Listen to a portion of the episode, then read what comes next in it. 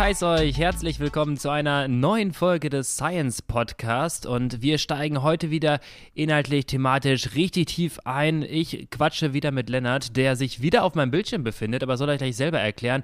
Lennart, willkommen, wie geht's dir? Hi. Hi Lukas, mir geht's gut. Ich hoffe dir auch wieder. Ich glaube, ich habe gerade eben von äh, dir auf Strava schon deine erste Fahrt wieder gesehen. Es, äh, ja. Du bist also wieder unter den Lebenden. Ich bin unter den Lebenden. Ich saß auf dem Rad. Es ist fantastisch. Heute am ersten Tag, äh, wo ich genesen zu sein scheine. Ähm, ich hoffe nicht auf keinen kein Rückfall. Ähm, aber Trainingsprogramm, kann ich dir sagen, war äh, Uthu Na'a.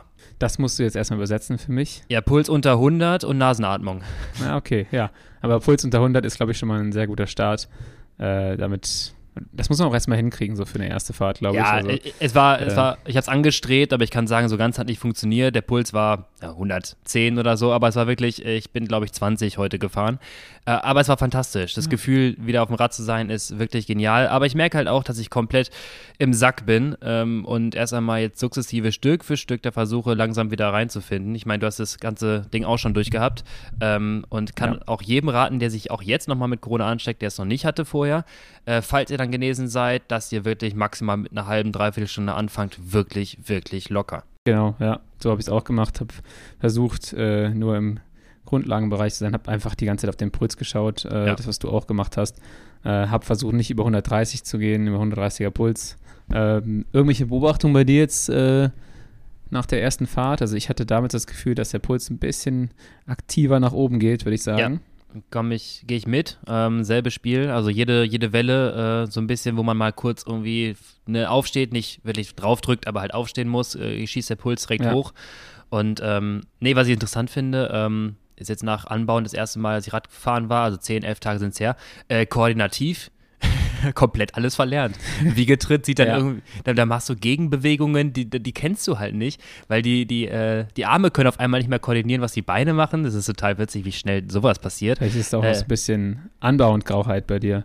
Anbau, Anbau und Grauheit. Der, der Reiz. Definitiv und äh, ich glaube nachhaltig auch was kaputt gemacht, weil ich mich immer noch in einer Regenerationsphase befinde und da kommen wir dann zum Stichpunkt.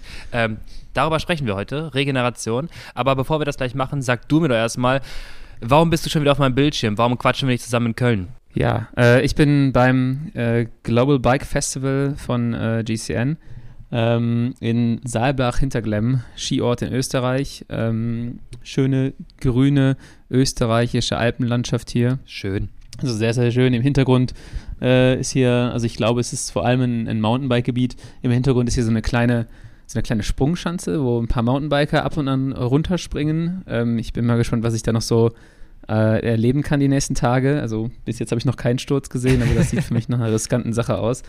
Ähm, genau, ich bin die nächsten fünf Tage hier in Österreich und deshalb probieren wir uns mal wieder hier bei der äh, Remote-Aufnahme. Und du, du trittst nachher GCN in den Hintern, wenn es dann zum großen Zeitfahren geht oder was, was geht? Seine Mission ist dann Richie nee, einmal halte, zu zeigen, wie man Fahrrad fährt? Nee, ich halte mich hier von allerlei äh, Rennaktivitäten fern, würde ich sagen. Äh, ich glaube auch gegen Richie habe ich jetzt nicht so gute Karten, wenn es darum geht, äh, richtig viel Druck aufs Pedal zu kriegen. Der hat deutlich mehr Dampf als ich. Ähm, und nee, ich bin eigentlich nur hier. Ich werde hoffentlich morgen äh, eine Runde fahren können in Großglockner hoch, zusammen mit oh, äh, André Greipel, der hier ist. Ähm, und äh, ja, scheint ein, oder ist ein sehr langer Anstieg. Und da gucke ich mal, wie so die Crit-Beine auf einen, auf einen langen Alpenpass das, reagieren. Lennart, das ist die, die höchste Passstraße Europas. Das ist, ja, das ist ein langer Anstieg. Nee, nee, ich glaube, der, äh, da gibt es eine höhere in Frankreich. Äh, okay, ähm, aber zumindest die, die, äh, ich glaube, längst oder so. Also irgendein Titel hat ja, oder, Großglockner. Ja, der ist auf, also ich glaube, äh, Gipfel ist auf 2500 irgendwas. Ich glaube, irgendwie in dem ähnlichen Bereich befindet sich, glaube ich, noch der Iseran, wo wir letztes Jahr waren. Äh, ja, stimmt. Der ist auch auf 2,6. Ne, der ist sogar auf 2,7. 2,7. Ähm, ja, auf jeden Fall ist da, ich glaube, das Kopfsteinpflaster. Das heißt, es ah, stimmt. Äh, rüttelt so ein bisschen. Ähm, ich bin mal gespannt. Äh, äh, André sagte eben zu mir, er ist den Pass schon mal im Rennen gefahren, aber nicht im Training. So, so schlimm wäre er nicht. Also mal, gu mal gucken. Ja, dann bin ich gespannt, was du das nächste Mal erzählst, weil klingt auf jeden Fall sehr, sehr aufregend. Ähm, dann erzähl mal, weil ich bin ja mit meiner Woche relativ schnell durch. Ähm, war Thema Quarantäne, da ist nicht viel passiert und jetzt heute das erste Mal Radfahren. Ähm, wie war denn deine ja. letzte Zeit so? Ähm, wir hatten über Anbauend ja schon gequatscht. Was ging denn bei dir parallel? Was ging denn ab? Mir parallel, wir sind relativ viele Rennen gefahren in letzter Zeit. Ähm, ich, ja, einige gut, einige schlecht. Also aus meiner Sicht fürs Team lief es insgesamt sehr, sehr gut. Äh, sie sind sehr, sehr zufrieden, wie es läuft in letzter Zeit. Haben, glaube ich, jetzt in den letzten zwei Wochen drei Rennen gewonnen. Ähm, Auch mal Münster. hier, genau, erstmal hier äh, Glückwunsch an, an das ganze Team und an uns natürlich auch. Äh, nicht immer nur am Anfang hier äh, ewige Zweite, jetzt auch mal sagen, dass man hier gewonnen hat. So. Genau, es, es funktioniert jetzt langsam. Ähm, vor allem in den Kriterien, die wir fahren. Äh, Münster war auch ein Kriterium. Ähm, ich weiß nicht, wie viele Leute den, den Kurs kennen, ist eine 800-Meter-Runde. Ähm, wird in unserem Rennen 88 Mal gefahren. Äh, zwölf Wertungen, glaube ich. Und ja, mit Justin Wolf war jemand am Start, der Bock hat, bei der Zeitfahrmeisterschaft äh, sehr, sehr schnell zu fahren. Und ich glaube, der wollte da eine Art Zeitfahrtraining machen. Der ist auf jeden Fall direkt losgefahren nach Start und äh, ist so ein asoziales Tempo gefahren, dass das ganze Feld in, in Einzelteile zersprungen ist. Da waren dann noch nach der ersten Wertung äh, waren noch 14 Fahrer vorne. Ähm, Irre. Ich war noch dabei und bin dann dermaßen geplatzt. Ähm, ja, dass ich dann äh, nach drei Runden, drei Runden später äh, stand ich am Rand. Äh, ich konnte auch nicht mehr in der zweiten Gruppe mitfahren, die dann auch wieder ins Feld reingefahren ist. Sowas, aber das war eher so ein unangenehmer Freitagabend äh, für mich. Die Jungs haben das dann super gemacht und haben einen Doppelsieg eingefahren, also ein Wifi vor Nolly. Und ähm, wir hatten auch den besten Nummernzähler der Welt dabei, Maurice Ballerstedt, der uns schön mit dem iPad äh, immer die Punkte durchgegeben hat. Ja, habe ich gesehen. Ähm, also insgesamt eigentlich ein gelungener Abend äh, für uns, nur leider, es, es tut halt immer weh, am, am, am Streckenrand zu stehen. Und äh, ja, am nächsten Tag war dann wieder Vorbelastung fürs nächste Rennen, äh, weil am Sonntag dann äh, das Rennen in Spich war. Ähm, unser ehemaliges Heimrennen und äh, gleichzeitig Qualifikationsrennen zur, zur Crit DM. Äh, und habe dann samstags bei der Vorbelastung gemerkt, dass ich immer noch ziemlich beschissene Beine habe. Bin dann nach Hause gekommen und dachte so, oh, ich dokter eigentlich oder habe früher relativ viel mit meinen Schuhplatten rumgedoktert. Dann mir irgendwann gesagt, Junge, du lässt jetzt die Finger davon und habe mich dann ja aus der Not heraus doch nochmal dazu äh, entschlossen, da so ein bisschen dran rumzuspielen und habe die dann nur so, oh, so ein, zwei Millimeter weiter nach vorne geschoben, die linke Schuhplatte. Ähm, weil ich das Gefühl hatte, die sitzt nicht ganz unter dem Punkt, wo ich gerne äh, oder womit ich den Druck übertrage. Äh, habe mich dann nochmal zehn Minuten aufs Swift gesetzt. Äh, mein Teamkollegen haben mich gefragt, warum ich nach der Vorbelastung noch so eine weirde Swiftfahrt gemacht habe. Und äh, habe die dann tatsächlich, glaube ich, ganz gut eingestellt bekommen. Ähm, es lief auf jeden Fall deutlich, deutlich besser. Ähm, ich hatte viel weniger muskuläre Probleme. Ähm, am nächsten Tag dann in Spich. Ähm, was auch ein gutes Rennen war für uns. Wir sind Erster und Dritter geworden. Ich, Simon hat gewonnen. Ähm, Richie, den du eben genannt hast, äh, der ist Zweiter geworden in dem, in dem Kriterium. Ich war Dritter. Äh, was ein bisschen schade war, ist, dass äh, so wenig Teilnehmer da waren. Ähm, deswegen hier auch nochmal der Aufruf für wen auch immer, der es hört. Äh, versucht die Lizenzrennen wahrzunehmen, wenn sie stattfinden, weil das ist für die Veranstalter auch ganz, ganz wichtig, sonst, sonst gibt es bald keine Rennen mehr und das ist irgendwie so die, die Basis ja, für alle Profis in, in Deutschland. Also jeder von den Profis ist in seiner Jugend ganz viele Kriterien gefahren, das heißt, diese Rennen muss es weitergeben. Das heißt, äh, geht, den, geht den Weg in die Vereine, löst die Lizenz und versucht halt auch die Amateurrennen zu fahren. Ja, aber auch nicht nur den Weg so zu, zu sagen, ähm, geht, macht das für die Vereine, damit die Rennen weiterhin stattfinden, sondern macht es und probiert es aus, weil es einfach etwas ist, was extrem viel Spaß macht. Also jemand, der es vielleicht noch nicht gemacht hat. Leute, ähm, probiert es mal aus, das macht richtig, richtig Bock. Ähm, Jedermann-Rennen sind schon cool, ja. aber Crit-Rennen, diese, diese Spannung, diese äh, Action, die es dann sonntags, äh, nachmittags irgendwie auf eine, anderthalb Stunden auf so einem kurzen Kurs dann auf so einem Rundstreckenrennen dann irgendwie dir gibt. Hm, das ist etwas, was du schwer äh, mit, mit äh, Strava kommst, dir vielleicht holen kannst. Ähm, und all diejenigen, die sagen, ich bin nicht ein kompetitiver Typ, probiert's aus. Ihr werdet äh, schnell merken, ob ihr ein kompetitiver Typ seid oder nicht. Ähm, das heißt, da der, der ähm, Aufruf zumindest macht es nicht ähm, um, um, äh, um einer höheren Instanz willen, irgendwie für per se für Vereine, sondern macht es mal für euch, um es mal ausprobieren, ob ihr da Bock drauf habt, weil es ist schnell etwas, was dich, äh, was süchtig macht, wo, wo du wirklich Spaß ja. dran hast. Ja, ich glaube, der, der Grund, den ich gerade genannt habe, war nicht der richtige. Das, was du sagtest, ist der richtige Grund. Aber ähm, ich würde sagen, gib dem Ganzen eine Chance, wie du sagtest. Genau. Fangt mit den Hobbyrennen bei den Rundstreckenrennen an, aber traut euch dann ruhig auch mal eine Lizenz zu lösen und Amateure zu fahren und dann äh, schnell aufzusteigen zu den Elite-Amateuren. Ähm, und ich glaube, da wird man dann schon schnell gehuckt, so wie du das gerade sagtest. Und es gibt, also, es gibt zahlreiche Athleten äh, da draußen, die es vielleicht auch hören, sich das ein bisschen wiederfinden, ähm, die immer noch diesen, diesen, Gedanken haben, vielleicht, dass dieser, dieser Rennsport ähm, oder Elite, dieser Begriff auch Elite-Rennsport, dass der wirklich etwas ähm, Profihafteres mit sich bringt, als es vielleicht am Ende ist, die, die sich vielleicht nicht ran wagen, weil sie sagen, ja, ich habe irgendwie nur eine Schwelle in Anführungsstrichen von 250, 260 Watt, je nachdem, und sich dann nicht sicher sind, ob sie in so einem Feld dann irgendwie standhalten können.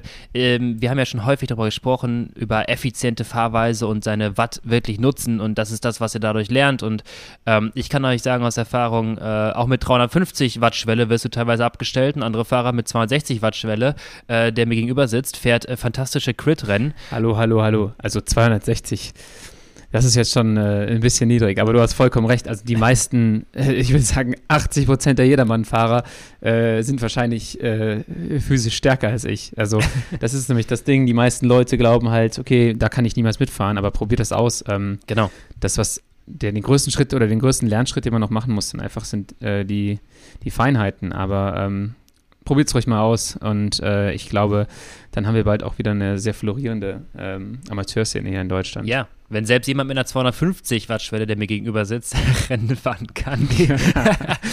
okay. Ähm, bevor wir jetzt hier gleich uns gegenseitig ankacken, wer die, äh, der, die niedrigere Schwelle hat, ähm, was hast du heute für ein Thema mitgebracht? Wo, worüber möchtest du sprechen, Lennart? Ich habe äh, mir gedacht, das Thema Recovery, Erholung, ähm, fände ich mal ganz spannend, weil ja. ich oft sehe, dass die Leute gerne mit dem Hammer draufhauen auf ihren eigenen Körper und so ein bisschen den Teil vergessen, der sie stärker macht, nämlich so die Erholung. Ähm, die meisten Leute versuchen, wenn es irgendwie nicht läuft, das Training nochmal oder das Trainingsvolumen oder die Intensität nochmal hochzuschrauben und äh, ja, schaufeln sich da in ein noch tieferes Loch rein. Und deswegen wollte ich mal über das Thema Recovery reden. Ähm, und ja, würde gerne direkt mal anfangen mit der Frage vielleicht an dich, was bedeutet das überhaupt? Also wir machen ja, wir setzen ja einen Trainingsreiz oder wir setzen einen generellen Reiz ähm, und dann passiert was. Aber was passiert denn dann da genau? ähm, okay, damit wir heute keine Vier-Stunden-Folge aufnehmen, wie ich das glaube ich immer sage, ähm, dann äh, versuchen wir das mal ein bisschen. Sag nicht, kommt drauf an. versuchen wir das einzugrenzen. Also es kommt wie immer drauf an. Nein, eigentlich kommt es gar nicht drauf an. Ähm, wir haben oder was, was man vielleicht vorher verstehen sollte, bevor man sich mit dem Thema Recovery und Regeneration beschäftigt, damit man wirklich mal versteht, was dahinter steckt, damit man Begrifflichkeiten auch so ein bisschen interpretieren kann, ähm, ist, dass unser Körper, sagen wir einfach, die Fähigkeit besitzt, das Talent besitzt, sich auf Reize hin anzupassen. Ähm, ohne jetzt zu chemisch, zu biologisch äh, das runterbrechen zu wollen, ähm, kann man sagen, ein Trainingsreiz und oder auch andere Reize, alles, was wir unserem Körper zumuten, ist irgendwo ein Reiz. Also wenn du zum Beispiel in der Sonne irgendwie abhängst und dir Sonnenbrand geholt hast, ist die Sonne, ist dann die UV-Strahlung, ist ein Reiz auf deinen Körper, ähm, die auf den Körper trifft. Genauso kann das auch ein HIT-Training äh, im Sinne von eine VO2-Erhöhung innerhalb einer Trainingseinheit ist auch ein Reiz auf den Körper. Und diese Körpermatrix wird dann entsprechend mit diesem Reiz dann irgendwie, äh, ja, nennen wir es getroffen oder das, das wirkt irgendwie im Körper. Und daraus ähm, folgt eine Reaktion. Das sind äh, meist äh, dann Signalkaskaden, also verschiedene Wege, chemische Wege in unserem Körper, die dafür sorgen, dass im besten Falle ähm, durch die Synthese von Proteinen das klingt jetzt viel komplizierter als es ist, aber durch die Neubildung von Proteinen und von, ähm, naja, alles, was leistungsgebend bei uns ist, sind Proteine, dann unsere Leistung verbessern kann. Das heißt, du willst deine VHC Max verbessern, dann willst du einen Reiz setzen, der dafür sorgt, dass zum Beispiel ein Mitochondrium gebaut wird oder ein oder besseres Blut erzeugt wird. Und ja. Das ist der Sinn von Training. Das ist, wenn wir das verstehen, ha verstanden haben, dann ergibt sich auch, warum manche Trainingseinheiten sinnvoll sind, andere vielleicht nicht sinnvoll sind und dass Training vor allem immer in Abhängigkeit von Leistungskapazitäten zu sehen ist. Das, ne, also je besser, ja. je besser du wirst, je besser dein Körper wird, desto ähm, stärker oder anders muss zumindest der Trainingsreiz auf deinen Körper wirken. Ähm, das heißt, du musst dann auf einmal mehr Watt fahren, wenn du Leistungsgewinn ja. hast, um dieselbe Reaktion zu erzeugen, die du vielleicht am Anfang deines Ausdauertrainings ähm, erreicht hast. Das heißt, die fünf Stunden in der Woche, die du am Anfang trainiert hast, reichen ab einem gewissen Leistungslevel halt nicht mehr aus. Und dann ergibt sich auch die Sinnhaftigkeit von Pausenzeiten, von Regeneration. Denn wie du gerade schon sagtest, ähm, viele Athleten sind, äh, spielen gerne mit dem Hammer und Training ist dann nichts anderes als mit dem Hammer irgendwie auf dein System draufzuhauen. Das wollen wir auch, also dein System zu belasten oder anzuspuchen. Ja. Und dann wollen wir aber auch wirklich eine adäquate Reaktion erzeugen oder dem Körper zumindest die Chance geben, dass diese adäquate Reaktion stattfinden kann. Das heißt, wir können auf zwei Ebenen das Ganze so ein bisschen mit beeinflussen. Nummer eins, Trainingsreiz kontrollieren, nicht zu viel, nicht zu wenig. Und Nummer zwei, die Reaktionsebene vom Körper, also dann, wenn was passiert, kann man zusätzlich unterstützen. Und das ist dann die Phase der Regeneration, wovon wir sprechen, indem du Pause machst, das heißt nicht deinen Körper noch zusätzlich mit Reize überflutest, indem du zum Beispiel auch ja. durch Ernährungszufuhr, durch Proteinzufuhr, da kann man jetzt noch spezifisch reingehen mit Aminosäuren und so weiter, aber zumindest allgemein deinen Körper so unterstützt, dass auch Proteinsynthese stattfinden kann. Okay, das war jetzt schon mal äh, eine ziemlich, ein ziemlich langer Monolog, eine mhm. gute Einführung in das ganze Thema. Die Kurzzusammenfassung ist Training, Reiz, Trainingsreiz ist, er macht irgendwas, wo der Körper denkt, ach du Scheiße, was war da denn los? Das war ja ultra unangenehm, das möchte ich nie wieder erleben. Ich repariere jetzt das System und mache das besser, so äh, dass ich das nicht mehr erleben muss. Und dann ist er nämlich auch besser angepasst und adaptiert. Und wir müssen deshalb den Reiz, wenn wir den wieder einsetzen wollen, auch anpassen an einem gewissen Punkt ähm, damit wir ihn noch mehr challengen. Richtig. Der wieder das gleiche, in den gleichen Zustand kommt. Der sagt so, oh, ich muss noch mal ja. ran. Richtig, nur dass ich immer Gänsehaut bekomme, wenn ich höre, der Körper will irgendwas tun und er muss da nochmal ran. Ähm, am Ende, das klingt immer so romantisch, aber eigentlich sind wir nur ein Haufen chemischer Prozesse, irgendwie relativ unromantisch. Ähm, es ist, es ist, es folgt einfach einer logischen Konsequenz aus dieser Belastung heraus. Die Sache ist nämlich zum Beispiel, dass manchmal die Athleten ja denken, äh, ähm, mein Körper, der braucht das jetzt oder will jetzt deine Pause oder was auch immer. Das klingt immer so ein bisschen ideologisch. Je nachdem, und das ist auch nochmal wichtig vielleicht zu wissen, je nachdem, was ihr da draußen vorhabt, ist eine Regeneration mehr oder weniger sinnvoll. Teilweise ist es gar nicht sinnvoll, dass du wirklich regenerierst. Teilweise ist es sinnvoll, dass du die Belastung weiter aufrecht hältst, um einen gewissen Effekt zu erzeugen. Ähm, wir haben nämlich verschiedene, verschiedene Ebenen, wo was passieren kann. Eine VS Max zu steigern, da ist es schon sinnvoll, irgendwie zwischendurch so Pause zu machen, dass du das nächste Intervall gut ansetzen kannst. Wenn du zum Beispiel, was viele ja auch machen möchten, versuchst auf, ähm, sagen wir mal, so ein bisschen Krawall deine VLA Max, deine Bildungsrate zu senken, dann ist es gar nicht wünschenswert, dass du erholt ins nächste Training gehst. Weil dann, dann wirst du nämlich, du, du willst nämlich glykolytische Systeme runterdrücken. Und um das zu tun, darfst du dem Körper gar keine langen Pausen gönnen. Ähm, und das ist so ein bisschen auch ja. nochmal so ein, so, ein, so ein Gedankenanstoß für viele Leute da draußen, die dann auch anfangen, nochmal mit Gadgets zu arbeiten oder mit äh, Scores zu arbeiten. Da können wir gleich mal im Detail drüber sprechen. Ähm, über, über die Belast Trainingsbelastung quantifizieren wollen immer nochmal zu differenzieren, was will ich in meinem Training eigentlich? Eine VHC Max zu steigern hat einen anderen Anspruch an Regeneration, als zum Beispiel eine VLA Max zu senken und die Schwelle zu verbessern. Ja, ja es ist, äh, ist gut, dass du es sagst und wir gehen da auch gleich nochmal ein bisschen systematischer durch die ganzen, durch die ganzen Punkte durch. Äh, du hast ein Thema schon angesprochen ähm, und das ist dann zum Beispiel, ähm, oder ich würde halt sagen, was interessant ist, ist Recovery nochmal runterzubrechen, weil du hast gerade das Thema angesprochen mit dem ähm, Wiederauffüllen der Speicher zum Beispiel, mhm. mit dem glykologischen System. Ähm, du hast ja zum einen äh, Muskelschäden durch Training in der äh, Muskulatur, äh, die du beheben musst. Du musst das Muskelglykogen wieder auffüllen. Was gibt es denn noch, äh, was man, was in so einem Recovery-Prozess passiert? Und wie kann man die Sachen vielleicht auch dann, ähm, um ja nochmal einen Ausblick äh, zu geben, was man so machen kann. Äh, wie kann man die Sachen unterstützen? Ähm, ja, du hast gerade schon wichtige Punkte angesprochen, genau. Also potenzielle Muskelschäden. Ich glaube, jeder kennt es, der zum ersten Mal im Winter wieder motiviert äh, sagt, ich muss jetzt wieder äh, Kniebeuge machen und am nächsten Tag nicht mehr vom Klo aufstehen kann. Da, äh, da kann man schon gar nicht mehr von Muskelschaden bei mir sprechen. Da ist wahrscheinlich schon ein Muskel abgerissen. Das ist auf jeden Fall die spürbarste Form der Muskelschädigung, genau, der Muskelkater. Das sind kleinere Mikrorisse der, der Muskelfasern, die auf jeden Fall, und dann können wir auch nochmal drüber nachdenken, was das überhaupt, äh, was da mit meinem Körper passiert, weil das ist gar nicht so äh, unentspannt wie das oder so ähm, easy, wie man das immer denkt, so ja, ich habe ein bisschen Muskelkater. Ja, du hast halt am Ende wirklich was kaputt gemacht. Wenn sich das so anfühlt und vielleicht sogar dick wird und äh, ein bisschen warm wird, hast du was kaputt gemacht. Und dann ist die Frage, ob man darauf drauf trainieren sollte oder wirklich mal Pause macht. Also, ja. Ne, also sowas wie Muskelkater, also äh, Reparieren von, Schäd äh, von, von Mikroschädigungen, dann äh, Glykogen auffüllen, Flüssigkeitshaushalt wieder auffüllen, gerade jetzt bei den jetzigen Temperaturen, ja. ganz wichtiger Punkt.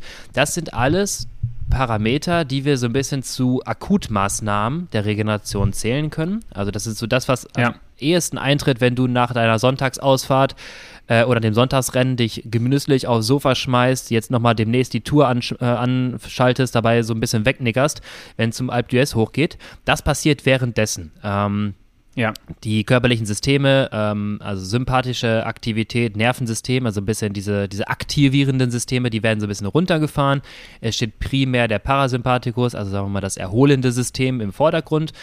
Wie gesagt, ja. man, man schläft dann weg. Ähm, Verdauungstätigkeiten werden etwas erhöht. Das heißt, du hast ja vorher noch irgendwie einen Snack reingezogen, bevor du halt irgendwie vom Fernseher hängst. Ähm, und dann werden halt einfach Prozesse unterstützt, die dieser akuten Regeneration helfen, also diese Mikroschädigungen ja. und dann lang und äh, vor allem Abtransport von ja sowas wie noch Laktat, äh, geschädigten Zellen, das hängt ja noch alles irgendwie im System, das muss erstmal weg. Ähm, das ist wie auch eine, eine Wunde, die man vielleicht irgendwie sich nach einem Sturz zugezogen hat. So könnt ihr euch das auch vorstellen, ist es auf Mikroebene mit anderen äh, Sachen oder anderen Zellen, die ihr verbraucht habt. Auch Mitochondrien kann man kaputt machen. So, die müssen dann erstmal weg und dann ist das, was ich tritt als nächstes, der nächsten Step, der die langfristigen Prozesse der Regeneration ein. Das ist das, was ich vorhin schon sagte. Ähm, Proteinsynthese, also wir bestehen nur aus Proteinen und der Körper ist permanent in einem auf- und Abbau von Protein. Ähm, wer, ja. wer, wer, glaubt, sein Körper, so wie er jetzt hat, den hat er schon ewig. Das ist äh, Quatsch. Der ist dann maximal irgendwie drei Monate alt, weil so lange hält sich das Ganze ja. gar nicht. Ähm, so viel Austausch findet auf zellulärer yeah. Ebene eigentlich erst statt. Also, genau, genau. Ja. Und ähm, dann ist es auch klar, wenn wir dann verstehen, dass es permanent diesen um, diese Umwandlung gibt von abbauende Prozesse und wieder aufbauende Prozesse. Und wenn dann die aufbauenden den abbauenden überwiegen, im Idealfall, dann werden wir besser. Das ist ein anaboler, eine, eine anabole Stoffwechsellage. Kennt man vielleicht so ein bisschen aus dem ja. Krafttraining den Begriff. Das heißt nichts anderes als, du wirst besser, die aufbauenden Prozesse sind höher als die abbauenden. Und ja ideal getimed kannst du dann immer wieder spezifische Reize setzen, zum Beispiel HIT-Trainingsreize und die aufbauenden Prozesse der VO2-Max-Steigerung zum Beispiel überwiegen den abbauenden Prozessen der ich benutze meine Sauerstoffaufnahme und mach das wieder kaputt. Ja. Mm, und wenn das langfristig passiert, dann wirst du dort besser. Und das ist halt das, was dann in der Regeneration, sagen wir mal, in einer Mikroperiodisierung alle drei Tage vielleicht, in einem Ruhetag, was dann vermehrt im Vordergrund rückt auch zwischen den Trainingseinheiten. Also, ne, das ist nicht erst immer am Ruhetag, dass eine, eine Regeneration einsetzt, sondern zwischen auch den sportlichen Betätigungen. Mhm, nur ja. auch dort für all diejenigen, die richtig Bock und richtig motiviert sind, gerade wenn es halt warm ist oder mal so eine Phase gibt, wo du im Trainingslager richtig viel Zeit hast, die nur noch fahren und fahren und fahren, sollten auch nochmal wissen, dass wenn du immer energetisch äh, oder immer Energie umsetzt, dann äh, fehlt es irgendwann so ein bisschen an Kapazitäten, deinem Körper die Unterstützung zu lassen, die Proteinsynthese äh, adäquat durchzuführen. Das heißt, du bist halt permanent eher beschäftigt, die Speicher wieder aufzufüllen, als ja. äh, diesen Schritt drüber zu gehen, diese aufbauenden Prozesse, den abbauenden überwiegen zu lassen. Das heißt, du hältst quasi einfach nur deinen Körper auf dem Level wirst nicht besser. Ja, deshalb ist es auch oft äh, wichtig, wenn du Double Session fährst, dass du zwischendurch äh, auch wieder auffüllst. Je nachdem, was halt dein Trainingsziel ist, ja. ähm, ist das halt äh, eine Phase, wo du ganz schnell wieder loaden musst. Ähm, für ein paar Praxistipps. Äh, Recovery, ganz wichtig. Man sagt ja in den ersten 30 Minuten nach der Belastung ähm, Recovery Shake reinziehen. Äh, nicht nur Proteine, sondern auch Kohlenhydrate. Ja. Ähm, das ist wichtig. Dann was, was kann man noch machen, um das Ganze äh, irgendwie zu beschleunigen? Ähm, wir sprechen dort immer von diesem sogenannten Open Window Effekt. Das ist jetzt irgendwie immer auch, wenn man es mal genauer sich in der Sportwissenschaft mal reinliest, irgendwie so ein bisschen umstritten, ob es das jetzt so wirklich in dem Maße gibt. Ähm, prinzipiell können wir halt sagen, gibt es äh, direkt während der Belastung und kurz danach sagen wir mal, eine erhöhte Sensitivität für sowas wie Kohlenhydrataufnahme. Das heißt, oder halt Proteinaufnahme. Mm, das, das heißt, funktioniert dann einfach besser, wahrscheinlich. Ja, genau, genau. Also das ist halt, äh, du, das ist das, was du vielleicht auch kennst. Sag mal so, so ein äh, Power Carb Flasche sich reinzudonnern in Ruhe oder eine Race Carb Flasche. Ähm, das wollte ich gerade sagen. Ja. das wird wahrscheinlich in Ruhe gar nicht so schnell im Muskel ankommen, wie es dann bei Belastung der Fall ist. Das heißt, die siehst du auch, wenn du es messen könntest, so mit einem im Sensor, mit dem Blutzuckersensor, ein Super Sapien zum Beispiel, genau. äh, würdest du bei der Power Cup Flasche in Belastung wahrscheinlich ein ganz anderes, einen ganz anderen Effekt sehen ja. als äh, ohne Belastung. Genau, gerade weil wir schon Glukoseaktivitäten äh, durch unsere Energie, die wir halt schon bereitstellen permanent, äh, ist äh, der, der, der Blutzucker schon etwas tiefer. Ne? Du kriegst diese Spikes nicht ganz so da rein. Und wenn du halt ja. zuführst, äh, dann kannst du entsprechend auch die Kohlenhydrate schnell verstoffwechseln. Deswegen hab ich, haben wir auch schon mal gesagt, lieber auf dem Rad zum Beispiel mehr zuführen, als danach diesen Flash-Hunger äh, sich dann reinzudonnern am Kühlschrank. Ja. Ähm, und die Akutmaßnahmen können wir halt insofern unterstützen, indem wir genau die Kombination Kohlenhydrate, Proteine nutzen direkt nach der Belastung. Ähm, Proteinsynthese verläuft so ein bisschen, ähm, erstmal an sich immer chronisch, logisch, haben wir gerade gesagt, also Körper ist permanent im mhm. Aufbau. Ähm, aber es ko konnte auch schon herausgefunden werden, ähm, gibt es so eine schöne Infografik von Jan Lemeur, vielleicht können wir es irgendwann mal äh, raushauen, dass die ähm, Syntheserate von Proteinen wellenförmig verläuft. Das heißt, wir haben direkt ähm, nach Belastung, wenn wir dann Proteine noch zuführen, das ist etwas, was ne, wir durch einen Recovery Shake dann gut unterstützen können. Ja. Da reichen aber auch 20, 25 Gramm reichen da aus. Viel mehr sollte man jetzt auch gar nicht zuführen, weil viel mehr kannst du dann in dem Moment auch gar nicht aufnehmen. Dann ja. steigt die Proteinsyntheserate erst einmal an. Das heißt, du unterstützt deinem Körper. Das Ganze reduziert sich dann wieder etwas und dann hast du, sagen wir mal, einen Zeitintervall von um die zwei bis drei Stunden, ehe es sich lohnt, wieder die nächste Proteinzufuhr äh, dann zu erhöhen. Das heißt, lieber im Abstand von zwei bis drei Stunden regelmäßig dann deine 25 Gramm Proteine reinschmeißen ins System. Ja als einmal komplett überloaden, sich dann 17 Eier reinzuziehen nach dem Training und zu glauben, ich habe jetzt meinen Körper bestmöglich unterstützt. Ich glaube, das sind so Sachen, die jeder schon mal gemacht hat. Viele Leute kennen das aus dem Trainingslager. 15 Leute in einem Haus, alle ja. donnern sich da 80 Gramm Proteine rein und am Ende sollte da besser keiner mehr ein Streichholz anzünden. ähm, das ist ganz gefährlich. Also, Praxistipp von dir: Recovery Shake reinhauen, Kohlenhydrate und Proteine da drin ähm, und dann im Abstand von, gerade gesagt, zwei Stunden, zwei drei bis Stunden, drei, genau. Zwei bis drei Stunden nochmal einen zweiten Proteinshake hinterher. Oder was ich jetzt halt überlegt habe, ist auch mal den. Äh, MAN Recovery, das MAN Recovery 8 zu nehmen mit den mhm. Aminosäuren. Das werde ich, ich glaube, ich werde, wenn wir in den USA sind, dann tatsächlich alle zwei bis drei Stunden damit so einem Shaker rumsitzen und versuchen panisch. möglichst äh, die Regeneration, panisch die Regeneration aufrecht zu erhalten, ja. ähm, damit das halt äh, optimal verläuft und die, ja. die Muskelschäden möglichst schnell äh, regeneriert werden können. Ähm, können wir irgendwas speziell machen, um die Glykogenspeicher äh, effektiver aufzufüllen.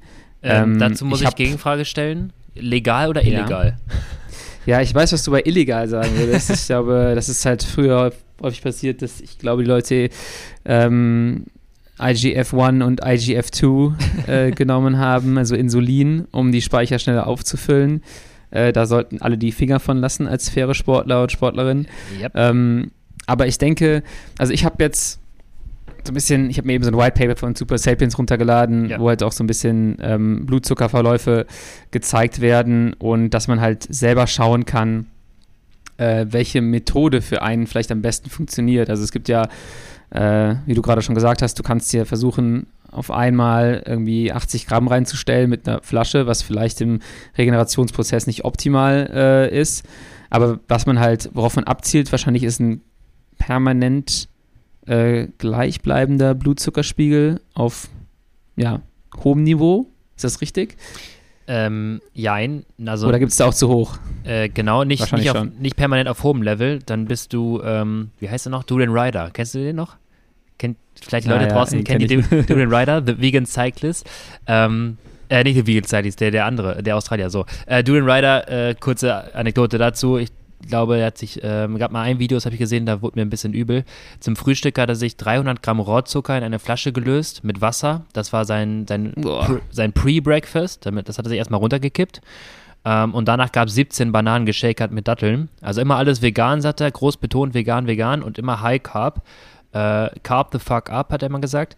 Und der hat sein Insulinlevel permanent hochgehalten. Ähm, also, äh, ähm, genau, also wir haben gerade schon gesagt, dieser Körper ist ein bisschen sensitiver nach, dem, nach der Belastung. Das heißt, ähm, es kann sich lohnen, am Anfang noch auf eher kurzkettige Kohlenhydrate zurückzugreifen, um relativ rasch, das ist so ein bisschen das, was wir mit, was du gesagt hattest, gerade mit früher Insulinzufuhr, ähm, um relativ rasch dann einfach nutzen zu können, dass der Körper noch die Kohlenhydrataufnahmerate dort etwas erhöhter halt stattfindet.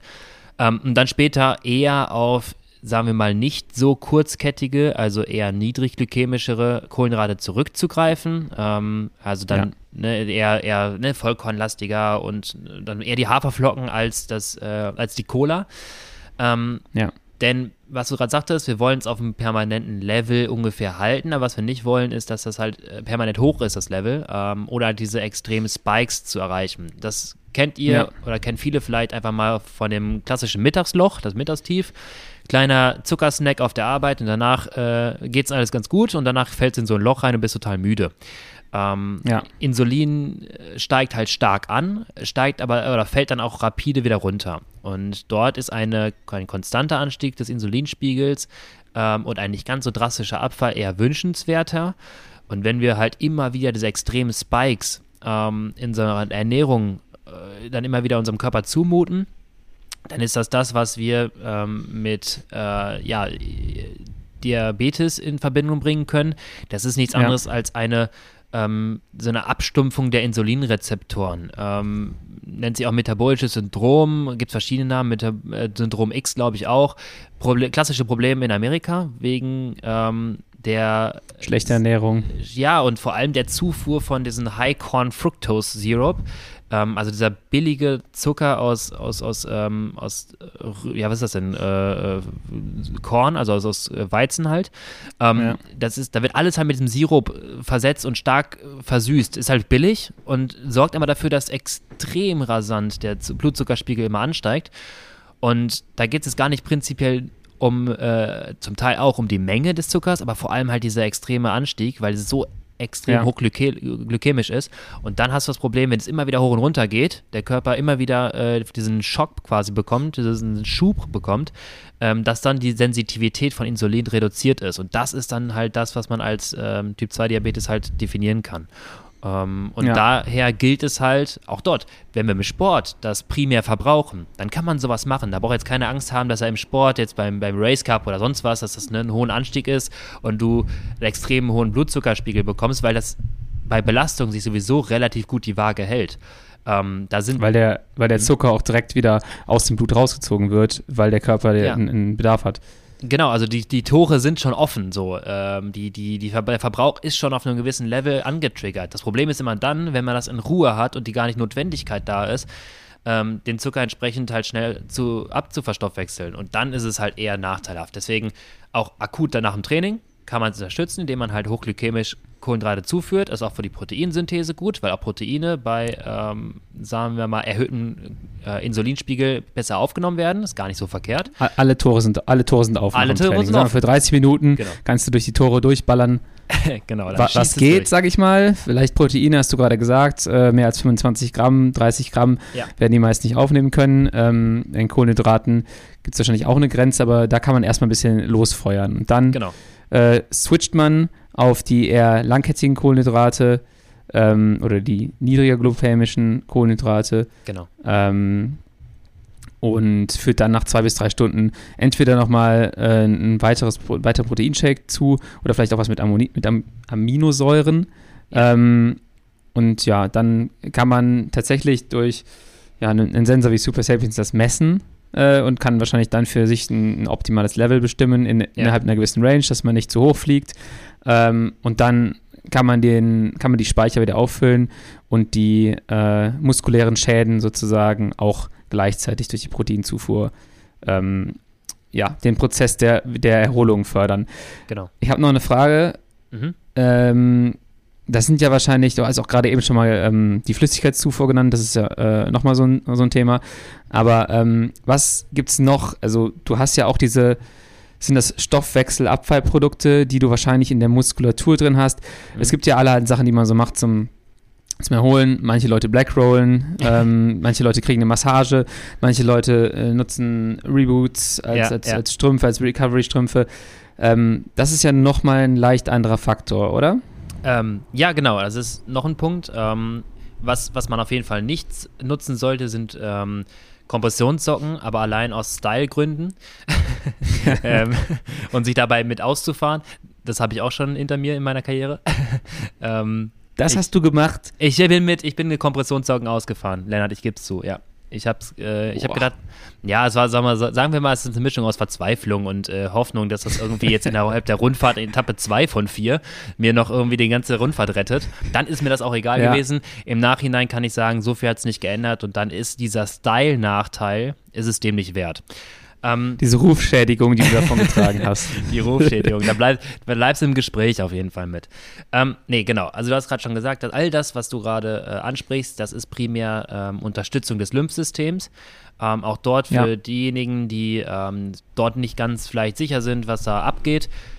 Das Lymphsystem ist wie so ähnlich wie unser Blutkreislauf, ähm, ein, Ge ein Geflecht aus einem System, was in verschiedenen Bereichen, also sagen wir mal dort, wo wirklich die Schädigungen stattfinden, also Bereich Wade oder Oberschenkel, whatever, gibt es so kleine, ähm, ja, also Schläuche, die liegen dort und warten darauf, dass die Abfallprodukte über das Lymphsystem, Lymphknoten, ins Blut zurückführen können. Also deine kaputte Muskelzelle oder Hautzelle liegt nicht einfach da und äh, will ins, ins Blutkreislauf, sondern muss über das Lymphsystem abgetragen werden. Diese ähm, Enden des Lymphsystems sind verbunden mit der Muskulatur. Das heißt, da gibt es so kleine Fäden, das ist wie so ein nasser Schlauch, wie so ein lockerer Schlauch, die, die sind da verbunden mit der Muskulatur und das ist auch der Grund, warum du dich ausfahren solltest. Denn ja. Muskelaktivität öffnet immer wieder diesen Schlauch und saugt quasi diese kaputten Zellen da rein. Das heißt, Muskelaktivität sorgt für eine Steigerung des Lymphsystems. Und dann geht es darum, im Lymphsystem diese geschädigten Zellen auch Richtung Herz quasi hoch zu transportieren, damit es in den Lymphknoten zum Blutkreislauf übergeht. Und jetzt kommen wir in diese, äh, in die, das ist quasi der, Hintergrund von Massagen, Black Roll zum Teil, äh, Recovery Boots und halt den Kompressionssocken, dass wir es schaffen, Richtung Herzen hin einen Druck aufzubauen auf unser Lymphsystem und das Ganze zu unterstützen. Ähm, ich habe jetzt die Tage gestern mit einem Athleten von mir gesprochen, ähm, ein Juniorfahrer, der die Trofeo Saarland gefahren ist, äh, Trofeo in Karlsberg ähm, Rundfahrt für Junioren, vier Etappen, oder fünf Etappen, einmal Doppeletappe, Zeitfahren, Etappe. Und er meinte, er ist jeden Tag und kurz davor sogar auch ähm, in diese Hosen gesprungen. Ähm, hat auch Reboots hm. ähm, und ist da immer reingesprungen und meinte, er sagte, das ist jetzt ein bisschen fies, aber ähm, ich habe, also wir hatten einen Physio da, ich fand das mit den Hosen besser. Hat die Hose quasi Physio ersetzt. Ähm, und er muss sagen, er, er sagte für sich, äh, extremer guter, äh, guter Input für ihn, also auch für die Regeneration, hat sich immer echt frisch gefühlt und mittlerweile auch jetzt drei Tage nach der Rundfahrt nicht so wirklich das Gefühl, dass er jetzt groß belastet sei. Also sehr interessanter Ansatz auch jetzt individuell von ihm, wie so eine Recovery Boots sich da anfühlen könnte. Aber kann zum Teil unterstützend greifen, ja. Also auch vor einer Belastung. Sagen wir, ich würde davon ein bisschen abraten. Ähm, es hat in, ja, ich habe mit ihm vorher noch nicht so drüber gesprochen. Ich wusste nicht, wie er es einsetzt. Ich muss mir mal genau ja. nachlesen, ob es nachteilhaft ist. Ähm, ich würde sagen, im Radsport-Kontext könnte man sogar teilweise machen. Bei allen äh, Reaktivsportlern, also Laufen, auch Schnellkraftsportlern, sollten sowieso davon absehen, kurz vor einer Belastung ihre Muskulatur entsprechend nochmal zu äh, ja, zuzudrücken. Ähm, auch Blackrollen, äh, was jetzt auch früher, ja. ich glaube, David Stoll war es, Kugelstoßer, der mal kurz vor jedem Wurf, äh, vor jedem Stoß dann irgendwie über die Blackroll gesprungen ist und in einer Phase, wo er sehr, nicht ganz so erfolgreich war. Ähm, sollte man nicht unbedingt machen, weil du wirklich die, ähm, du nimmst die Spannung der Muskulatur und das ist ja das, was du bei Schnellkraftsportlern halt willst, genauso bei Läufern auch. Du willst nicht kurz vorher die Spannung nehmen, deswegen sollst du auch nicht zu intensiv stretchen, kurz vorher, ähm, weil ja. die möchtest du dir behalten, die Spannung. Okay, das heißt, das ist auch was, was du abends nach, das sind alles Sachen, die du halt abends nach der Belastung machst. Sagen wir, Ja. ich, ich frage dich jetzt mal, äh, weihe dich in meinen Schlachtplan da für die USA weiter ein. Also eben Ja. schon die, die Fueling-Strategie durchgesprochen. Dann, das heißt, abends werde ich da sitzen ähm, mit Reboots an oder Black Rollen und versuchen nochmal den, den dritten Punkt sozusagen ähm, ja, anzusprechen und die Regeneration da zu verbessern, damit ich dann, Genau. ja, wir haben nämlich davor, zehn Tage am Stück Crits zu fahren, was äh, auf jeden Fall muskulär eine sehr, sehr krasse Ja. Belastung wird. Ähm, und ja, ich glaube, das Gefühl, da, da ist der Schlüsselfaktor, oder das weiß ich aus der Vergangenheit, ist der Schlüsselfaktor eigentlich, dass du, ähm, dass du die Erholung gut hinkriegst. Genau, also ähm, wollte gerade sagen, für alle, die vielleicht so noch nicht mitbekommen haben, äh, wir haben schon ein paar Mal darüber gesprochen, aber Lennart und das Team, äh, zehn Tage Crit Series Intelligentsia Cup in Chicago, also jeden Tag Crit, jeden Tag Rennen, Stunde, Stunde, anderthalb Belastung, ähm, Ja. wo, wo dann wirklich nur Radrennen gefahren wird, also äh, intensiv Radrennen gefahren wird. Und ähm, was dir passieren wird, das ist ganz interessant, weil du wirst jeden Tag deine Speicher äh, stark entleeren, weil du ja primär die Belastung halt glykolytisch ist. Das ist ja nicht, wo man sie mal eben Ja. so reinrollt und viel irgendwie Fat Max oder Sweet Spot fährt, sondern halt wirklich gib ihm. Und was du halt machen, haben möchtest, ist möglichst den Punkt hinauszuzögern, wo deine Typ 2 Fasern, die schnellkräftigen, die für ganzen Sprints zuständig sind, ähm, wo die so ermüdet sind, dass sie nicht mehr wirklich mitarbeiten. Ähm, und das bestmöglich zu unterstützen. Das heißt, möglichst viel über ähm, ja, die Speicher wieder aufzufüllen. Die arbeiten primär glykolytisch, also die Speicher aufzufüllen. Das ist deine Recovery-Strategie wird sein. Direkt nach der Ja. Belastung schnappst du dir deinen Recovery Shake, am besten in der Flasche fertig gemixt. Bei Ja. zeitlicher Möglichkeit rollst du vielleicht danach noch ein bisschen aus, dass du nicht direkt mit diesem Ziellaktat äh, dann irgendwie erst nach Hause äh, kommst, nach Hause fährst und dann erst Ja. anfängst, deinen regenerativen Prozess anzukurbeln, sondern halt in der Belastung quasi schon mit drin.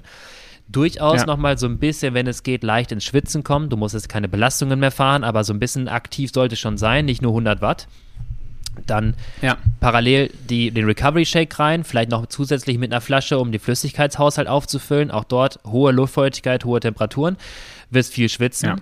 Ähm, und noch dann, eine Flasche Slow Cup hinterher. Ja, langsam releasen das Kohlenhydrat. genau, genau. Und dann auf dem Heimweg, dann, genau, dann hätte ich jetzt gesagt Slow Cup und dann geht's nach Hause, hast dann ähm, relativ zeitnah irgendwie eine, eine größere Mahlzeit, die du einnehmen könntest. Die wird allerdings wahrscheinlich immer eher ein bisschen äh, tricky, was äh, äh, Gesundheit äh, angeht. Da sind Auch Wendy's Burger wird dann auch- fantastisch sein.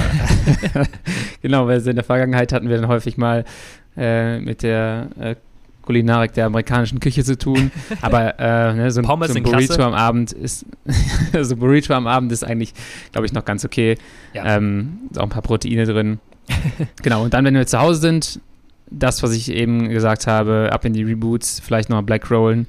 Genau, ich Ähm, würde achte auf Beweglichkeit noch, also will ich nochmal ins Stretching reingehen, ähm, vor allem wenn du halt noch nach der Black Roll so ein bisschen Muskulatur äh, locker hast, kann man halt noch ein bisschen tiefer reingehen, denn jeden Tag Belastung wird auch gerade fasziale Strukturen echt äh, gut attackieren Ja. und äh, verkleben. Und auch dort, wenn da äh, zu viel Spannung auf Faszien sind, können die Muskulatur nicht so wirklich arbeiten, sprich wieder glykolytischer. Mh, hilft auf jeden Fall, wenn man dort sich so ein bisschen äh, ja auch nachbereitet, äh, auch wenn es nervig ist, gerade nach dem Rennen, aber da so ein bisschen auch sich selber damit nervt, dass es notwendig ist. Ja, ist auf jeden Fall super interessant, dass ich jetzt über sowas nachdenke. Im ersten Jahr, wo wir da hingeflogen sind, äh, sah das halt wirklich, also im Vergleich zu jetzt kriminell aus. Da sind wir, weiß ich nicht, da sind wir nach dem Rennen, hatten wir keine Recovery Shakes. Wir sind danach wirklich Burger essen gegangen. Äh, keiner hat irgendwie was in die Richtung äh, zur Anregung des Lymphsystems nochmal Ja. äh, gemacht. Es ist immer so, als hätten wir jeden Abend eine Party gefeiert und niemand räumt auf. äh, und am nächsten Tag kommst du in den Raum und willst wieder eine Party feiern und denkst dir so, äh, oh, das sieht aber ganz schön scheiße aus hier. Jetzt müssen wir erst aufräumen, bevor wir wieder die Party feiern können. Äh, Genau richtig. Das ist, das ist wahrscheinlich sogar echt ein ganz guter Vergleich, weil du musst echt Ja. erstmal auf, aufräumen. Das heißt, im Rennen die erste halbe Stunde ist erstmal so, ach du Scheiße, was Ja. ist denn hier los? Äh, das tut alles weh, hier läuft, hier gleitet keine Muskelfaser über die andere. Das funktioniert alles noch nicht. Und dann tatsächlich hinten raus wurde es dann manchmal wieder besser. Ähm, und ja, aber dann kann das Rennen halt auch schon entschieden sein. Und deswegen schon mal gut, dass wir jetzt hier eine, eine ordentliche Strategie haben für, ähm, für, die, für die USA. Ja, ich meine, Wir haben jetzt ganz kurz, bevor du Ja. jetzt ins nächste Thema nochmal überleitest, ähm, lass uns doch nochmal im, im das ist gar nicht so fair. Dass, du sagst das so nach dem Motto, äh, es klingt ja so, als hättet ihr damals, ne, wie könnt ihr nur und wie, wie kam man nicht auf die Idee, das mal irgendwie unterstützen. Ähm, der World Tour Bereich, der Proto Bereich ist auch erst seit 2011 mit Tim Carrison, der Trainer von, von Team Sky, sind die Fahrer zum ersten Mal auf die Idee gekommen, sich auf der Rolle nachher noch mal ein bisschen auszufahren bei einer Drei-Wochen-Rundfahrt, ja. die im Kalender den größtmöglichsten Stellenwert für ein Radsportteam hat. Da werden Millionen Gelder äh, investiert, damit die Fahrer gut fahren. Und dann kommt man erst 2011, nach 100 Jahren Tour de France, auf die Idee, ja, man könnte sich dann nachher auch ein bisschen noch mal locker fahren. Äh, ja. Oder halt dann noch mal Marginal Gates mit äh, Kirschsirup, die äh, den Schlaf unterstützen und äh, Recovery Shakes danach zuführen. Also das ist gar nicht so fern, dass man sich so gar nicht drüber Gedanken gemacht hat, was wirklich sinnvoll ist. Schlaf ist auch wieder ein gutes Thema. Äh, tatsächlich ja. perfektes Thema für die Überleitung auch. Äh, die meisten äh, Reparaturprozesse finden ja auch dann irgendwie im Schlaf statt und das ist halt auch ein ganz, äh, ganz, ganz wichtiger äh, Anteil an der Erholung. Ähm, ich würde gerne noch mit dir so ein bisschen über die Indikatoren von Erholungsprozessen oder von Erholung sprechen. Ähm, es gibt ja erstmal verschiedene Metriken, die du, die du dir angucken kannst. Du kannst natürlich erstmal die subjektiven ähm, Indikatoren angucken. Wie fühle ich mich? Habe ich irgendwelche, habe ich irgendwelche Muskelschmerzen und sowas? Du kannst dir aber auch Sachen angucken wie Ruhepuls, Herzfrequenz, Variabilität, ähm, Herzfrequenz, Kinetik oder vielleicht auch in der Belastung den Maxpuls. Ähm, Kannst du uns vielleicht ein bisschen was zu den äh, verschiedenen äh, Indikatoren sagen und ähm, vielleicht auch, wie man sie interpretieren kann und wie man sie nutzen kann? Ähm, ja, also. Das war jetzt eine große Frage. Äh, soll ich dir nochmal eine spezifischere Frage stellen? Fangen sollen wir mit Herz, ich versuche, äh, nee, ich überlege gerade Variabilität anfangen. Genau, ich wollte gerade sagen, ich versuche gerade äh, mich selber zu spezifizieren, dass es jetzt nicht komplett wieder ausartet. Ähm, wir versuchen es. Genau, also Herzfrequenzvariabilität ist ein Thema, was immer wieder auch, äh, ja, gerade in letzter Zeit, sagen wir mal, wellenförmig da in diesen Trend reinkommt. Ähm, mal ebbt das wieder ab, mal ist wieder komplett im Fokus. Jetzt dieses Jahr mit dem Giro Italia, wo Whoop auf einmal Live-Daten zeigen kann, äh, extrem spannend wieder. Äh, also Whoop ein Produkt, mit dem man, oder ja, wie so eine Art Armband, mit dem man seine Herz Herzratenvariabilität messen kann. Ähm, theoretisch kann auch diverse ähm, andere Uhren können das. Äh, die technische Umsetzung ist dort aber etwas so ein bisschen, naja, es gibt Untersuchungen von so zum Beispiel einer Garmin-Uhr oder sowas, die, äh, die sind halt nicht dafür ausgelegt, die jetzt nicht gerade sehr, äh, sehr akkurat sowas messen, in der Lage ist zu messen, auch wenn dann Wert rauskommt, aber der ist dann teilweise ein bisschen ähm, ja, fehlerbehafteter als vielleicht sowas wie ein Whoop, die wirklich davon da ausgelegt sind. Ähm, und dann ist die Frage, genau, was mache ich mit diesen Daten? Weil irgendwie sagt er mir jetzt so ein Score und wo kommt das überhaupt her und was ist das überhaupt? Und bei ja. Herzratenvariabilität, dann lass uns mal kurz definieren, was das ist. Ähm, es geht dort um die, ähm, um das Zeitintervall zwischen Herzschlägen ähm, und dann vor allem um die Variabilität der Herzfrequenzschläge. Also es ist nicht, wenn je kürzer die Zeitraum zwischen zwei Herzschlägen, desto höher ist der Puls. Gut, das sagt uns ja. jetzt nicht viel, weil das ja irgendwie sehr belastungsabhängig ist. Ne? Also je mehr du dich belastest, desto kürzer sind die Zeitintervalle. Die entscheidende, entscheidende Faktor ist auf einen gewissen Zeitraum, wie variabel sind diese Werte. Und da könnte man jetzt so ein bisschen argumentieren, äh, so einfach gesprochen, wie schnell passt sich die Herzsequenz auf eine Änderung der Belastung an? Das geht nach ja. oben, aber auch nach unten. Und es gibt so eine, es hatte damals bei uns im, im Sportstudium, gab es ähm, einen, einen Dozenten, der dann immer in dem Kontext sagte, es gibt da so ein chinesisches Sprichwort ähm, nach dem Motto, ein konstantes Herz macht nicht mehr lang. Also Okay. ja, also so der alte, der alte Mann mit dem konstanten Herzschlag, der macht da nicht mehr lang. Wenn das immer der wieder... Der hat eine niedrige HRV. Genau, niedrige HRV und im Kontext, ne, dann ist erstmal die Geschwindigkeit egal, aber die passt sich nicht mehr an. Der Körper ist nicht mehr in der Lage, ja. sei es über sympathisches Nervensystem oder whatever, auf Belastung adäquat zu reagieren und die Herzfrequenz ist stetig und irgendwann, naja, ähm, war es das mit dem alten chinesischen weisen Opa. Ähm, und das ist noch zusätzlich, wenn wir jetzt das messen können, ähm, gibt es Untersuchungen, äh, diverse Studien, die halt in da Zusammenhang finden können zu Erholung oder Erholungsfähigkeit, beziehungsweise eine Art ein, ein, Bel ein Belastungs-Overreaching kann man dadurch quantifizieren. Ähm, dann ist die HRV, die Herzratenvariabilität, geringer. Also die Herzfrequenz passt sich nicht mehr so schön schnell an äh, auf die Belastung wie vielleicht vor der Trainingsintervention. Das heißt, dein HRV wird über die zehn Tage hinweg auf jeden Fall schlechter werden, denke ich mal. Es sei denn, du bist ja. total, ja. total fit. Ähm, und so kann man so ein bisschen Indikatoren finden für, oh, ich bin nicht ready für mein Training, ähm, weil ich bin nicht bereit und mein Herzfrequenz oder mein sympathisches System oder mein Sauerstoffsystem ist nicht in der Lage, so schnell auf die Belastung anzupassen. Und wenn das mein Ziel ist, ähm, sagen wir mal eine erhöhte Sauerstoffaufnahme, dann habe ich jetzt keine guten Voraussetzungen, mein Training zu absolvieren. Mhm. Ja.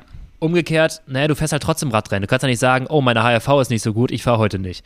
Ähm, deswegen ja.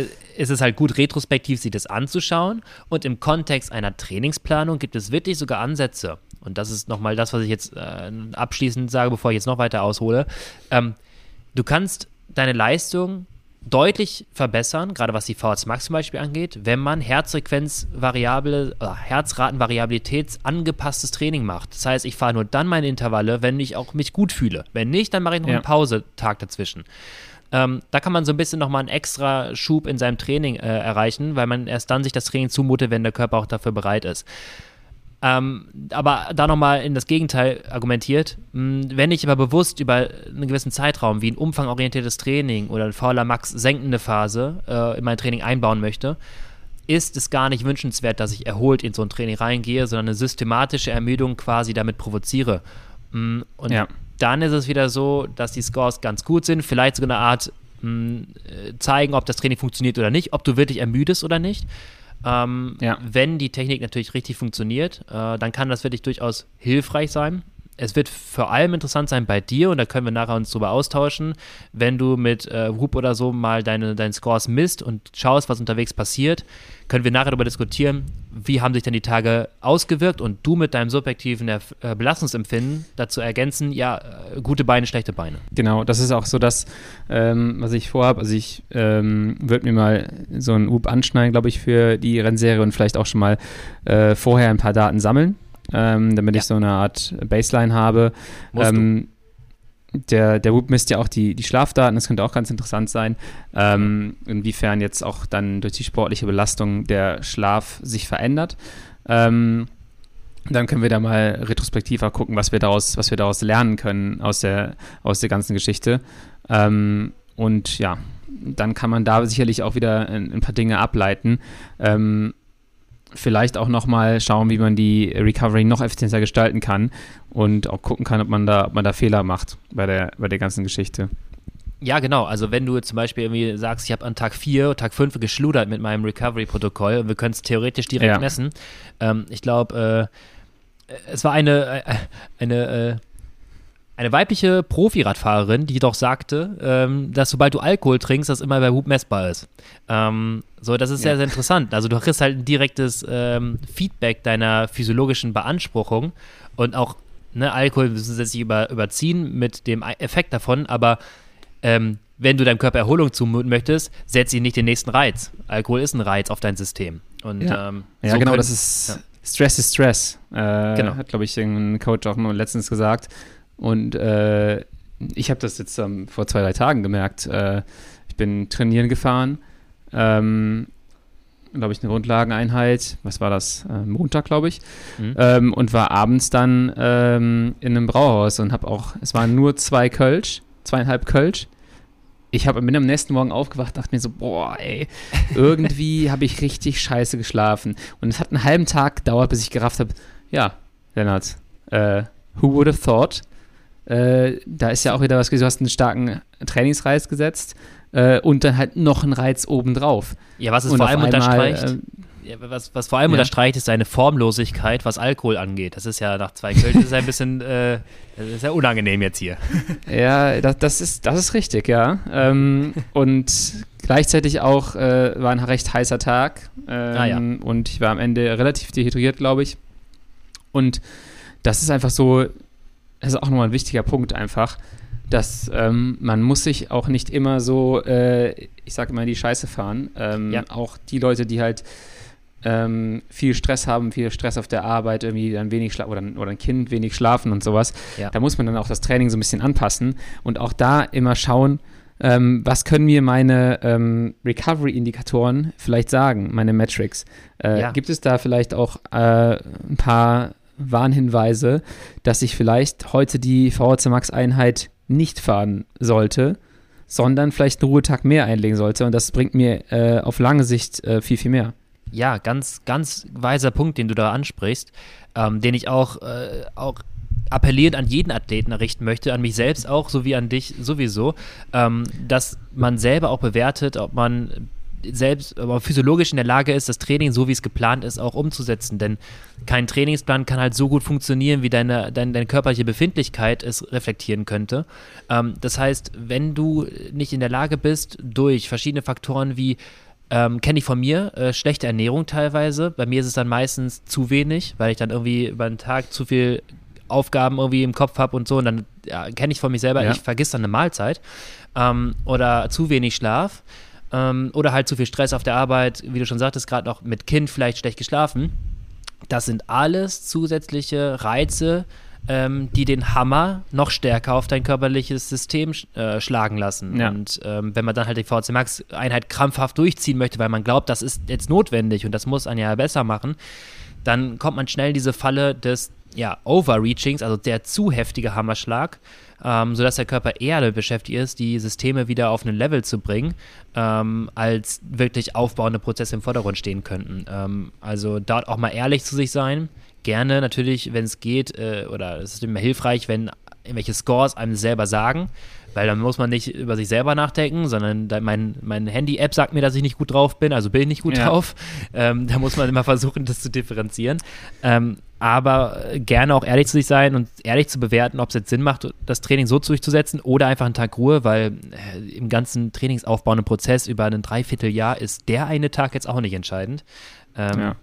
Dann ein Tag Ruhe vielleicht doch, doch besser. Ja, ich glaube, äh, wenn man sich selbst trainiert, äh, ist es gefährlich äh, weil man ja. findet viele logische Gründe, um manche Sachen nicht zu machen. Das merke ich bei mir. Äh, ich würde solche Sachen, oder ich höre schon sehr, sehr viel auf meinen Körper. Manchmal äh, bin ich dann auch zu nachsichtig mit mir. Äh, aber ich würde das halt äh, wahrscheinlich jetzt in Zukunft noch ein bisschen anpassen und sehr äh, retrospektiv gestalten und im Nachhinein äh, vielleicht versuchen zu lernen, ähm, anstatt im Vorfeld zu gucken, okay, jetzt kann ich nicht fahren, aber ich versuche halt auch immer schon mal darauf zu schauen, dass ich, äh, vor allem wenn ich ein intensives Training durchführe, dass die Kohlenhydrate da sind, weil sonst brauchst du, wie ja. du gerade eben sagtest, gar nicht erst machen. Und ja, ansonsten äh, gibt es, das hast du auch gerade gesagt, es gibt so ein paar äh, Indikatoren, es gibt so ein paar ähm, Werte, die man nutzen kann, um sich so ein bisschen zu schauen, wie ist meine Balance eigentlich gerade so zwischen Training und Recovery. Ähm, die Systeme da haben aber auch so ein paar äh, ja, Probleme ja. oder Anfälligkeiten. Also wir sprechen jetzt von dem, von dem Performance Manager, den man halt von x verschiedenen Plattformen kennt. Ähm, der Performance Manager arbeitet eigentlich auch immer, egal welche Plattform, mit einem Long-Term Stress oder einem Chronic Training Load und einem Short-Term Stress, einem Acute Training Load und dann einem, einem Training Stress Balance. Ähm, also jetzt musst du mich korrigieren oder du musst mir sowieso die Daten sagen. Der Long-Term Stress oder Chronic Training Load sind irgendwie, was sind das, sechs Wochen? 42 Tage. Ist das ja. richtig? 42 Tage. Und dann äh, der Acute Training Load äh, sind dann sieben Tage, glaube ja, ich. Genau. Und ähm, der Stress Balance bildet sich dann äh, über eine gewisse Art und Weise aus äh, den beiden ersten erstgenannten Faktoren und guckt halt im Prinzip, wie auch so ein bisschen so die, die Ramp Rate ist, also wie stark mhm. äh, äh erhöhe ich die Belastung in einem gewissen Zeitfenster. Ja. Ähm, das alles wird gemessen über TSS. Was ja. sozusagen das erste Problem ist, weil äh, der TSS nicht so richtig differenziert zwischen einem VC Max Training und einem definier Grundlagentraining. Mal, definier doch direkt TSS. Was, was ist das? TSS ähm, ist der Training Stress Score. Äh, der wird berechnet aus dem Intensity Factor ähm, und der Dauer der Einheit. Ähm, und bin ich, bin ich noch auf dem richtigen Weg? Du bist auf dem richtigen Weg, genau. Also, ich bin auf dem richtigen Weg, ja. Äh, Normalized Power spielt auf jeden Fall eine große Rolle, um den Intensity Factor zu bestimmen und dann äh, die, die Dauer der Einheit ähm, wird. Jetzt weiß ich nicht, ob es da eine Multiplikation gibt oder wie das genau berechnet wird, aber dann kommt halt ein Wert raus. Ja. Und ähm, der füttert sozusagen dann den Performance Manager. Genau. Ähm, das können wir mal, die genauen Formeln mal in so einem Blog oder so zusammentragen, weil Audio ist, glaube ich, ein bisschen schwierig. Aber am Ende ist es genau die Bewertung von, ähm, von, von deiner Trainingseinheit in Abhängigkeit deiner Schwelle, damit man irgendwie weiß, okay, so hart war das. Ne? Der weiß ja immer nur, was du gefahren bist, wie viel Watt. Und dann muss er irgendwie wissen, wie gut bist du denn überhaupt. Und dann kann quasi Bewertung stattfinden, okay, so hart war das Training, jetzt noch die Zeit irgendwie damit reingespielt, jetzt kriegst du einen Wert daraus. Also der Wert beziffert ja. quasi einfach ein, ein, ein, eine, eine, eine Einheit, die du gemacht hast und wie sehr sie vielleicht dein System beansprucht hat. Also wir versuchen darüber eine Zahl zu bekommen, wie groß der Trainingsreiz auf dein System wirken konnte. Ähm, ja. Tolles, eigentlich, eigentlich ganz tolles Prinzip. Ähm, ist ja schon mal schön, dass wir es irgendwie quantifizieren können. Wie du schon sagtest, gerade teils fehlerbehaftet, weil es einfach auf die Datenlage basiert, die ich dem System gebe. Wenn ich keine aktuelle Schwelle genau. da drin habe, dann kann man sich halt auf einmal erschrecken, was da für TSS-Werte rauskommen und wie die Berechnung des Ganzen halt aussieht.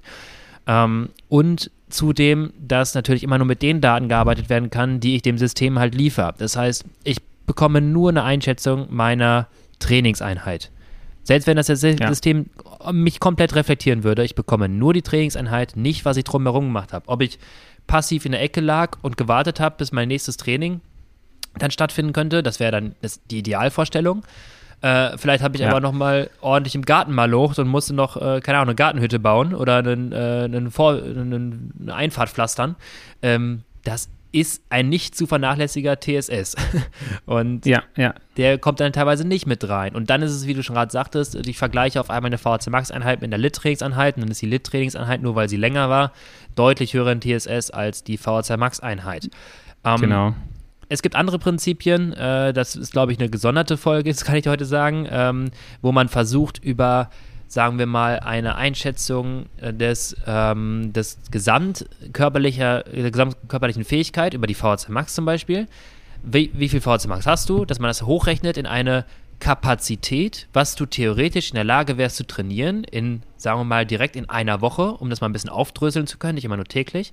Mhm. Und dass man eine prozentuale Ausschöpfung dieser energetischen Reserve in seinem Training machen muss. Also quasi mindestens XY 1000 Kilokalorien musst du machen, um besser zu werden. Maximal das und das darfst du trainieren, danach wirst du schlechter, weil dein Körper ist nicht gut genug dafür.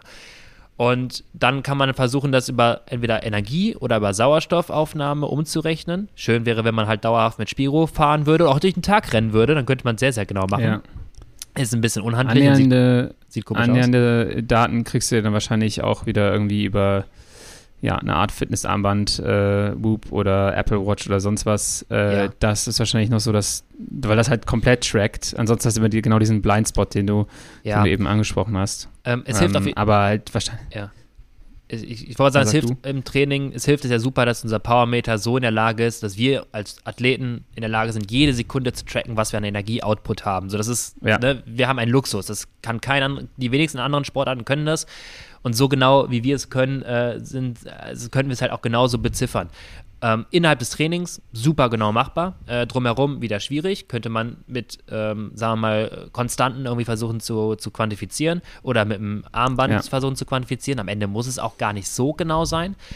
Aber es würde vor allem halt nachweisen, das Modell, ähm, dass man auch mehr trainieren muss, wenn man besser wird. Und auch teilweise zu viel trainieren kann, wenn man nicht gut genug ist. Ähm, nicht ja. jeder sollte das Trainingsprinzip von einem Protofahrer oder jeder Triathlet das Training von Jan Frodeno nachbasteln, weil dann wird er wahrscheinlich nicht so gut wie äh, entsprechende Vorbilder. ähm, weil ja. einfach die Kapazität dort fehlt. Und das ist etwas, was man äh, über diese, über die Armbänder zum Beispiel gut quantifizieren könnte, was Training, um jetzt mal zurückzukommen, weil wir bei den Scores waren, was diese Metriken auch versuchen zu quantifizieren, aber diese Individualität nicht ganz so an den Tag legen können, beziehungsweise die Bewertung anhand der Schwelle auch eher ein Bereich ist, den du, ähm, wo du eine Dauerleistung irgendwie raussuchst und keine maximale Kapazität. Du suchst ja nicht die VHC Max, physiologisch messbar, sondern du sagst deine Schwelle. Die Schwelle ist aber bedingt durch VHC Max und andere Faktoren. Und ja. das ist irgendwie so der Weg dazwischen, den ich mir anschaue und dann versuche zu bewerten, anstatt meine Maximalwerte, physiologisch messbaren Maximalwerte nehm, zu nehmen. Ähm, und dort habe ich einfach ein bisschen Anpassungspotenzial. Und eine Sache dazu nochmal, weil es so ein bisschen die Kerbe steht von vorhin, ähm, mit der ehrlichen Bewertung, ob ich fit bin für mein Training oder nicht. Äh, äh, das ist halt, ne, ich kann einen Schlafmangel dort nicht quantifizieren. Ich kann einen Ernährungsmangel, einen Flüssigkeitsmangel nicht dort quantifizieren. Das ist immer alles gleich. Ja. Und da sollte man sich einfach, ähm, einfach im Hinterkopf bewahren. Nur weil TSS sagt, das Training war nicht hart, kann es für deinen Körper extrem hart gewesen sein, wenn du es bei 35 Grad fährst. Mhm. Ja. Und ich kann jetzt aus Corona, äh, Corona-Retrospektiv, kann ich jetzt sagen, ähm, klar, ich habe jetzt Corona bekommen, das ist, hätte irgendwie sonst wie auch trotzdem passieren können. Allerdings mit dem Rennen gut, Immunsystem komplett zerstoßen. Und davor, was mir nicht aufgefallen ist, immer wenn ich in der Vergangenheit krank geworden bin, und das würde ich jetzt sagen, seit fünf Jahren ist das so, vor, äh, war das in Folge eines Schlafmangels. Also immer die Nächte vorher drei, vier Stunden oder ne, auf mehrere Tage hinweg zu wenig geschlafen, weil irgendwelche Aufgaben waren. Und ich ja. bin immer, wenn ich krank geworden bin, hatte ich vorher Schlafmangel in Kombination. Ähm, und das ist etwas, was man wo wir Regeneration wirklich als das Beste sehen, ähm, was man unbedingt, unbedingt in sein ganzes Konzept mit reinhalten sollte und das Training nicht auf Biegen und Brechen durchführen sollte, nur weil es da steht, obwohl ich gerade die Nacht schlecht geschlafen. Ja, das ist, denke ich mal, ein sehr, sehr guter Punkt. Und äh, jetzt, wenn ich da anfange, darüber nachzudenken, dann äh, sehe ich da auch bei mir ein Muster ähm, mit dem Schlafmangel und den, der Anfälligkeit für, für Infekte. Ja. Ähm, ja, ich glaube, jetzt haben wir schon äh, wieder eine etwas längere Folge Stunde, aufgenommen. Ja, am ähm, Stunde. Und äh, ist aber auch ein, ein super spannendes Thema. Äh, war mir auch wichtig, ein bisschen Input von dir zu bekommen äh, für meine eigenen Pläne. Äh, also ein bisschen eigennützig die Folge auch. Ähm, ja, aber ich glaube, willst du noch einen abschließenden Satz zu der ganzen Thematik äh, raushauen? Ähm, gerne, dann artet es wahrscheinlich aus. Erstmal, äh, sorry wieder für die Monologe. Äh, zu, zu, viele, zu viele Infos, die dann irgendwie raus wollen. Ähm, nee, ich würde einfach äh, nochmal abschließend sagen wollen, ähm, versucht in eurem Training, wenn es um Regeneration geht, äh, bestmöglich euch zu unterstützen, ähm, zu lernen und zu verstehen, was ihr braucht, zu verstehen, was in eurem Training relevant ist. Dann könnt ihr es am bestmöglichen umsetzen. Ähm, sich nicht nur auf Scores zu verlassen, die versuchen das zu reflektieren, die vielleicht nicht das große Ganze sehen können, ähm, sprich TSB oder sonstiges. Ne? Ähm, und dass man sich einfach im Klaren sein sollte, das ist mir persönlich eigentlich ein relativ wichtiger Ansatz, ähm, wie der wie der Prozess des Leistung, der leistungsaufbauenden Prozesse, ähm, wie die quasi vonstatten gehen, dass nicht ich einen Reiz setze, eine Art Superkompensation passiert, dass der Körper irgendwie mit seinen Reserven überschießt und deswegen bin ich besser beim nächsten Mal, weil sowas gibt es in dem Sinne nicht mit der Erklärung, sondern das Training mhm. ein konstantes Reizen, eine konstante Reizsetzung von spezifischen Signalkaskaden ist, wo der Körper automatisch über Proteinsynthese anpasst. Wenn ich das verstanden habe, kann ich auch verstehen, warum Regeneration in meinem Training entscheidend ist, weil ich einfach nicht diese Prozesse sonst erlaube, die meinen Körper in der Lage versetzen, aufbauende Prozesse den abbauenden zu überwiegen. Und das sollte immer in jedem Athleten von uns, wenn wir besser werden wollen, der Ansatz sein, dass die aufbauenden Prozesse den abbauenden überwiegen. Perfektes Schlusswort, Lukas. Das war sehr gut, auch nicht zu lang. Ähm, ich bedanke mich mal wieder für deine Expertise, äh, für deine Antworten ähm, und ich hoffe, euch hat es Spaß gemacht, uns zuzuhören.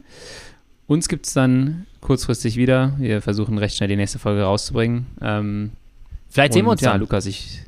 Genau, vielleicht sehen wir uns dann. Das wäre auf jeden Fall auch wieder äh, praktisch. Dann muss ich hier nicht die ganze Technik aufbauen. Und äh, ja, ich suche mir jetzt mal hier ein schönes Café in Österreich und würde sagen, wünsche dir eine gute Erholung von deiner ersten Fahrt nach, nach Covid. Ähm, und ja, bis bald in Köln. Vielen Dank. Ja. Es war, es war auch mir eine Freude. Schau noch mal ein bisschen bitte für mich, ob da jetzt jemand sich gleich auf die Nase legt, bei der, bei, ähm, beim Kicker da vorne. ähm, das ja. würde mich auf jeden Fall noch interessieren. Halt schon mal die Kamera bereit und dann wünsche ich dir noch viel, viel Spaß beim, äh, beim Festival. Und äh, ja, ich bin gespannt, was du danach erzählst, was alles passiert ist. Wir quatschen das nächste Mal, wie schon gerade angesprochen, für all diejenigen, die jetzt vielleicht neu dazugekommen sind. Äh, der, neben dem Podcast sind wir auch auf Instagram aktiv, also schaut gerne bei science.cc auf Instagram vorbei.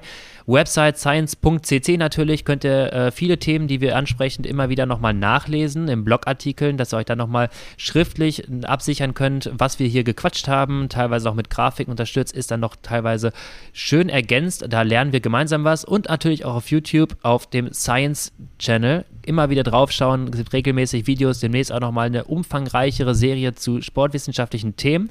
Wird auf jeden Fall cool. Äh, lasst uns Feedback da, wie immer. Ähm, ne? Also schreibt es gerne auf Instagram Instagram oder sonst wo, schreibt uns rüber, was ihr noch wissen wollt, was ihr hören wollt, damit wir den besten Content für euch bereitstellen. Und dann hoffen wir, dass ihr natürlich den Podcast schon abonniert habt. Wenn nicht, dann jetzt gleich tun, damit ihr immer auf dem aktuellsten Stand seid, was den Podcast angeht. Es war mir eine Freude und äh, ja, wir sehen uns beim nächsten Mal, Lennart.